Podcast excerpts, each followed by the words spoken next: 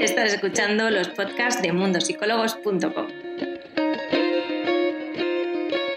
Un espacio dedicado a lograr la calma ante inquietudes emocionales de la mano de expertos de la psicología y la salud mental. Empezamos con el podcast.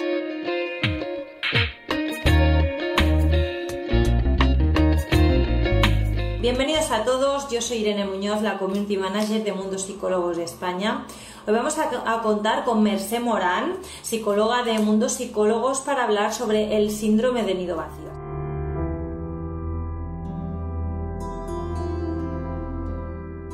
Bueno, Mercé, bienvenida aquí a los directos de Mundo Psicólogos. Sé que es el primero con nosotros al menos y estamos encantados de poderte tener aquí además con un tema que consideramos que es tan importante como el síndrome de nido Entonces, vamos a hablar sobre este tema hoy y empiezo preguntándote para las personas que probablemente eh, este tema les pilla de nuevo, ¿qué entendemos como el síndrome de nido vacío? ¿De qué se trata? El nido vacío es una metáfora eh, que habla ¿no? de cuando los pajaritos, o los pajarracos, según la edad que tengan, pues vuelan del nido y se van, ¿no? Em, significa eh, o se trata del duelo o la sensación de pérdida que tienen los padres cuando los, cuando los hijos se van de casa, como decías tú, pues cuando van a la universidad o cuando se independizan, ¿verdad? o cuando, eh, o cuando pueden hacerlo, ¿no? Que aquí cada vez se va retrasando más eh, y, parece que pues también se une a otras pérdidas que tienen los padres y eso pues puede complicar eh, pues esta, esta pérdida de los hijos, ¿no? Porque si se junta con, por ejemplo, menopausia, de la madre, con jubilación de los padres, con pérdida de los padres, de los padres, ¿no? Eh, o enfermedades, pues todo eso va haciendo que, claro, no estemos delante tan solo de, una separación o de una pérdida afectiva, ¿no? Sino que se nos pueden juntar con, más pérdidas y eso pues puede complicar el proceso y por eso Ahora se habla tanto de eso, que antes no se hablaba tanto, ¿verdad? Eh, y no es porque ahora quizás sepamos gestionar menos, yo creo, sino que es porque ahora eh, se nos acumulan los, los, los, traumas en la misma edad, ¿no? Se nos acumulan las pérdidas.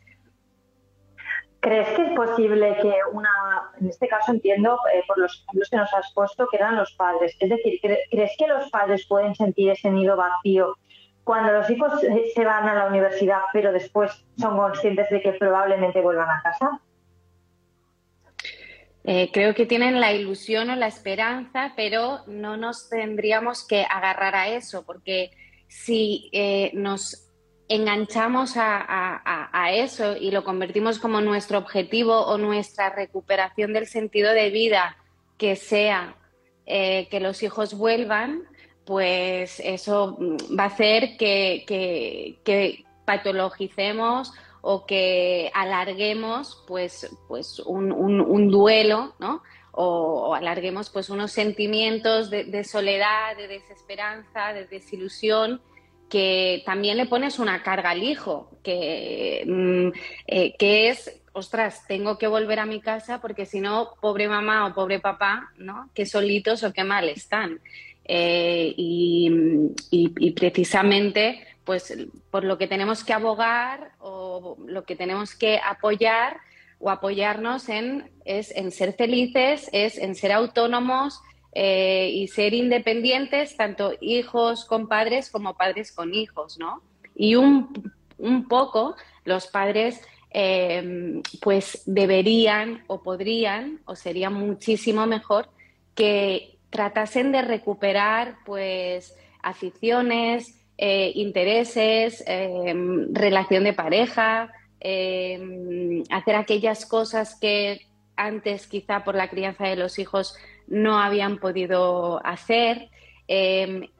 Focalizarnos más en eso sería focalizarnos más en lo positivo, lo que yo puedo hacer, que no en esperar a ver cuándo van a volver, porque, em, porque si no tampoco dejamos volar, ¿no? Y, los pajaritos, los pájaros tienen que volar y nosotros también. El síndrome del nido vacío entiendo que solo ocurre cuando los hijos se van de casa y les ocurre a los padres, no les puede ocurrir a los hermanos, a los abuelos o a otras personas.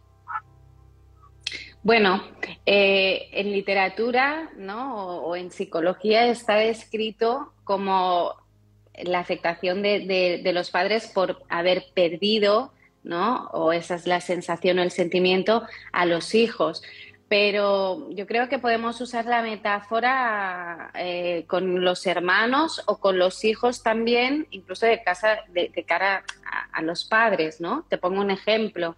Em, yo misma cuando me independicé pasé de estar en una casa con mis padres, mis hermanos y demás a, mm, irme sola, ¿no? Pues yo ahí experimenté un nido vacío, ¿no? De repente mi nido se había vaciado, ¿no?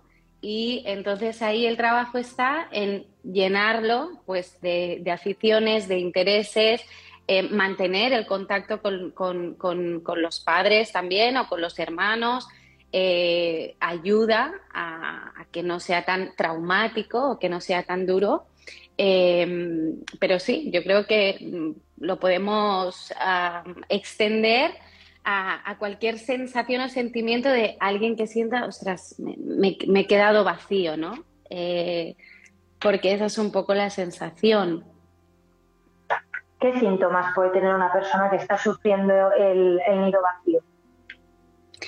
Pues mira, los síntomas em, puede ser desde em, sentirme triste y no sé por qué, eh, y, tener ganas de llorar, llorar por, cualquier película, por, los anuncios.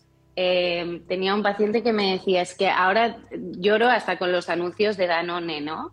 Mm, que, no tiene mucho sentido o, no es congruente, ¿no? Con, eso o estar irritables, estar enfadado, de decir, ostras, ¿por, por, qué me cabreo tanto yo ahora, no? Eh, ¿Por qué salgo a la calle y me molesta que mm, el del CEDA no se pare en el CEDA y, el del semáforo me mire mal? ¿Y por qué, no? Pues es como tener los sentimientos un poco más a flor de piel, eh, estar más triste de lo habitual, aunque hay personas que la tristeza como han aprendido a esconderla desde bien pequeñitos, pues eso también se va a traducir cuando uno experimenta el síndrome del nido vacío, ¿no? Eh, y te van a decir, em, también tenía un paciente que decía, estás triste y estaba llorando. Y decía, no, no, no estoy triste. Y, no, tenía muy mala relación con la tristeza. Entonces, em, bueno, eh, puede que haya tristeza, aunque no la reconozcamos, y, para las personas que no la reconozcan, pues pueden identificar más pues, pues esta irritabilidad, este malestar, este pues mm, estar a tope, ¿no? O eh, estar como más anclado en el pasado. ¿no? Esto también es un indicativo, un, indicador de, eh, pues, eh, en cualquier conversación hacer referencia a cuando mis hijos eran pequeños o cuando mm, hicimos esto o lo otro del pasado, ¿no? Menos enfocados en el futuro o en el presente, sino em, pues mucho, mucho más ahí. Eh, claro. Es, sí.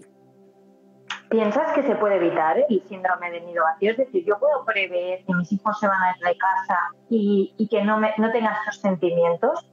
Bueno, algunos lo intentan. Algunos lo bueno, a veces, ¿no? A veces eh, como comentabas, es peor, ¿no? Pero claro. Él, disculpa.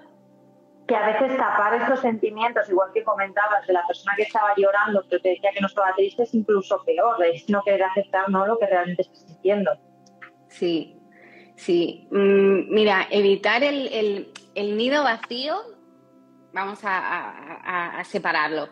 Evitar el nido vacío mm, es poco evitable, aunque algunos se esfuercen en ello, ¿no? Eh, pues con mensajes del tipo eh, sin ti no soy nada, ¿no? Sin ti no haré nada, o mm, mm, ¿qué hará mamá sin ti? todos estos mensajitos van favoreciendo a que, a que se retrase o a, tratar de evitar el, nido vacío, ¿no? Eh, que, hace uno de forma natural para tener a los polluelos ahí enganchados. O sea, hay personas que lo intentan evitar y estas personas necesitan mucho reforzar su autoestima, su autoconcepto, ver qué ha pasado ahí con separaciones afectivas previas, ¿no? Porque nos habla como que, ostras, me cuesta em, afrontar que mis hijos se vayan, ¿no? Em, pero el nido vacío es algo natural y que tiene que pasar y que es bueno que pase. Y, y a estos sentimientos de, de algo de tristeza o de pena, pues se sumen sentimientos de alegría y de ilusión porque el hijo se va de casa y hace su vida. Eso sería lo, natural, ¿no? O, lo, más favorable. Ahora, cuando se nos complica y hablamos de un síndrome del nido vacío, ¿no? Que es pues que eso ya se ha complicado, la persona le cuesta salir, está triste, está irritable. Em, eso sí podemos hacer muchas cosas para evitarlo, ¿sí? Para prevenirlo.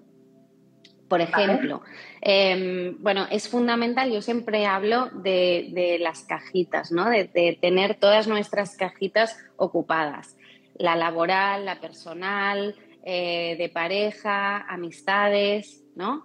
Em, es decir, que una persona no solo se identifique o tenga como objetivo de vida eh, cuidar a sus hijos, porque eh, eso puede ser un gran objetivo y aplaudo a todas las mamás y a todos los papás que lo hacen súper bien y durante una época en su vida eso lo tienen como súper prioritario, ¿no?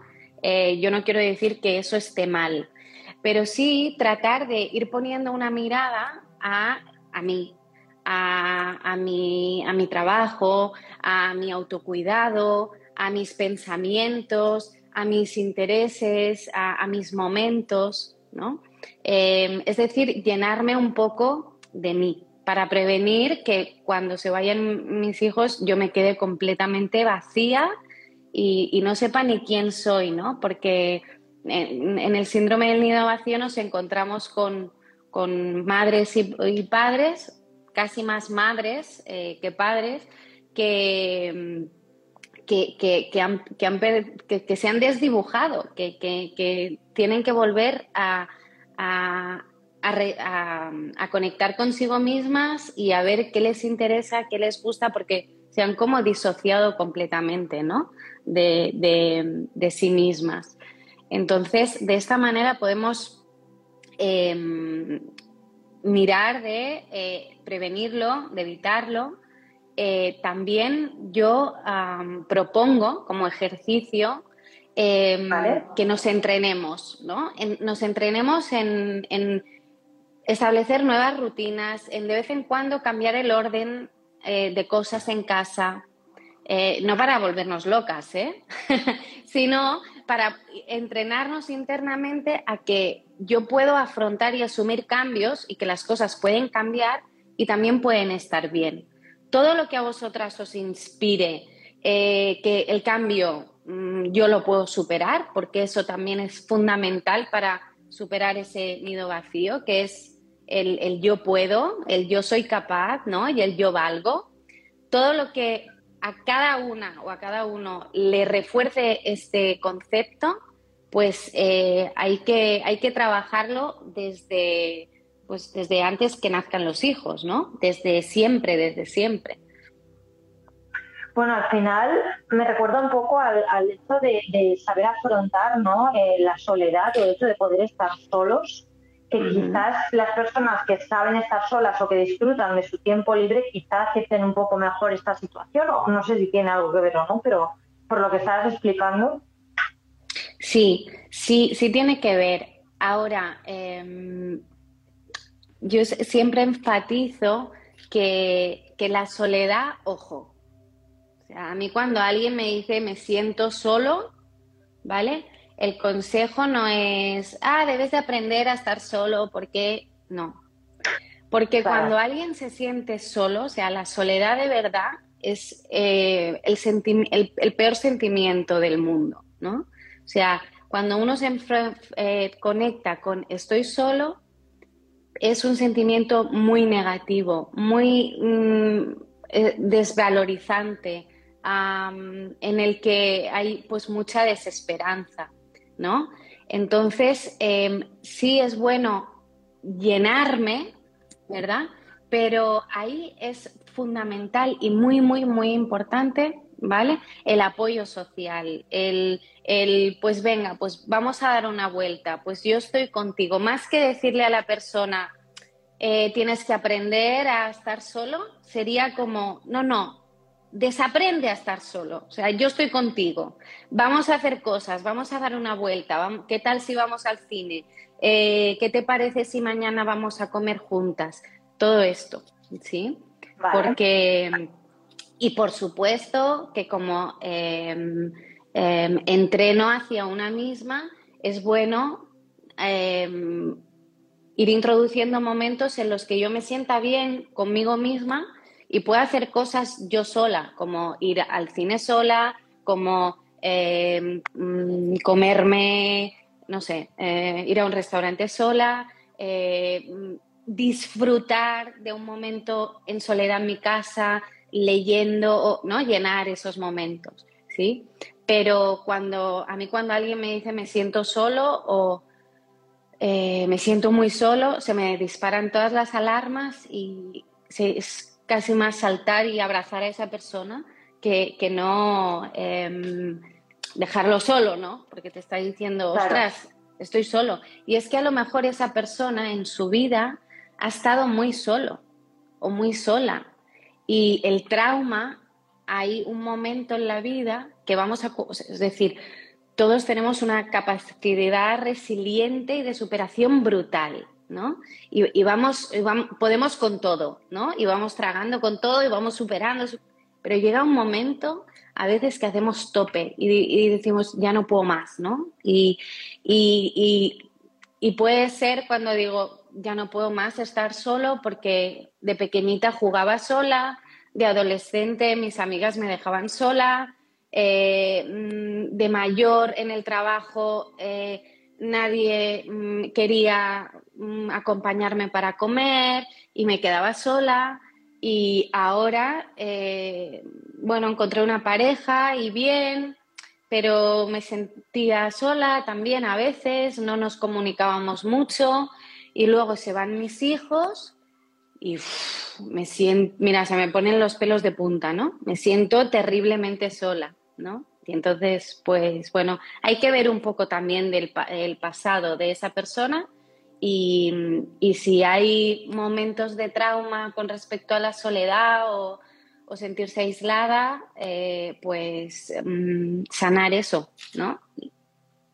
Claro, al final hemos estado hablando un poco de cómo prevenirlo y al final también nos has dado muchos consejos que, muchas personas se pueden aplicar en el caso de que también estén sufriendo el síndrome de nido vacío.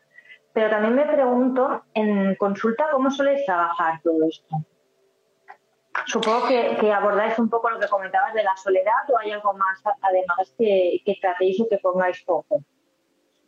Em, ponemos foco sobre todo en la historia del, trauma, ¿no? O, en la historia de las cosas que, me han afectado, sí eh, eh, tienen relación con eh, este nido vacío. también trabajamos los sentimientos, lo que tú estás sintiendo, ¿no? Aprender y introducir recursos para irlos eh, reduciendo, aliviando, mm, mm, soltando, ¿no? Eh, también trabajamos pues las cajitas, ¿no? Pues eh, ¿qué, hay de, ti, qué hay de tu autocuidado, qué hay de tus intereses, de tus aficiones y algo fundamental que es reforzar y empoderar a la persona, ¿no? Igual eh, retomar cosas que, se nos han olvidado em, o que nunca nos hemos dicho o nos han dicho, eh, pues introducirlas dentro, ¿no? Para que la persona las pueda sentir y se pueda sentir consigo misma, pues mm, bien y, ir adelante, ¿no? Y también eh, la relación con los hijos o la relación con los demás, porque eso también se ve afectado, ¿no?